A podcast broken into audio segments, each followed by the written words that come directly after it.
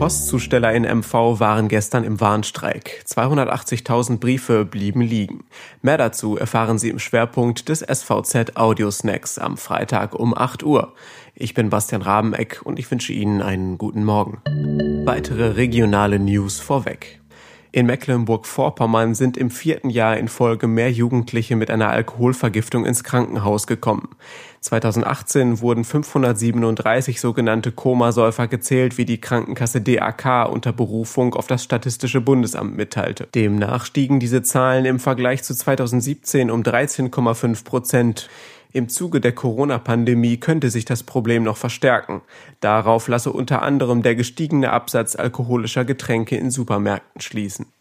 Markus Kolke ist neuer Kapitän des FC Hansa Rostock. Das gab der Verein bekannt. Damit löst er Torwart Julian Riedel ab, der nun als Kolkes Stellvertreter agieren wird.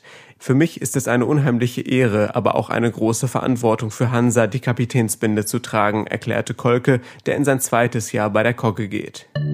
Knapp zwei Wochen vor Wiederaufnahme der Tarifverhandlungen für die Beschäftigten der Deutschen Post AG haben am Donnerstag Postmitarbeiter auch in Mecklenburg-Vorpommern ihren Lohnforderungen mit Arbeitsniederlegungen Nachdruck verliehen. Betroffen waren im Land die Bereiche Ludwigslust und Waren sowie Stadtteile von Rostock und Schwerin.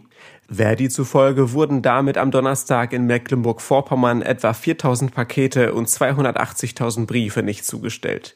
Verdi fordert für die bundesweit rund 140.000 Tarifbeschäftigten eine Einkommenserhöhung von 5,5 Prozent bei einer Laufzeit von zwölf Monaten. Zudem sollen Auszubildende und Dualstudenten monatlich 90 Euro mehr erhalten. Alle Artikel zum Nachlesen und Hören gibt es auf svz.de slash audiosnack.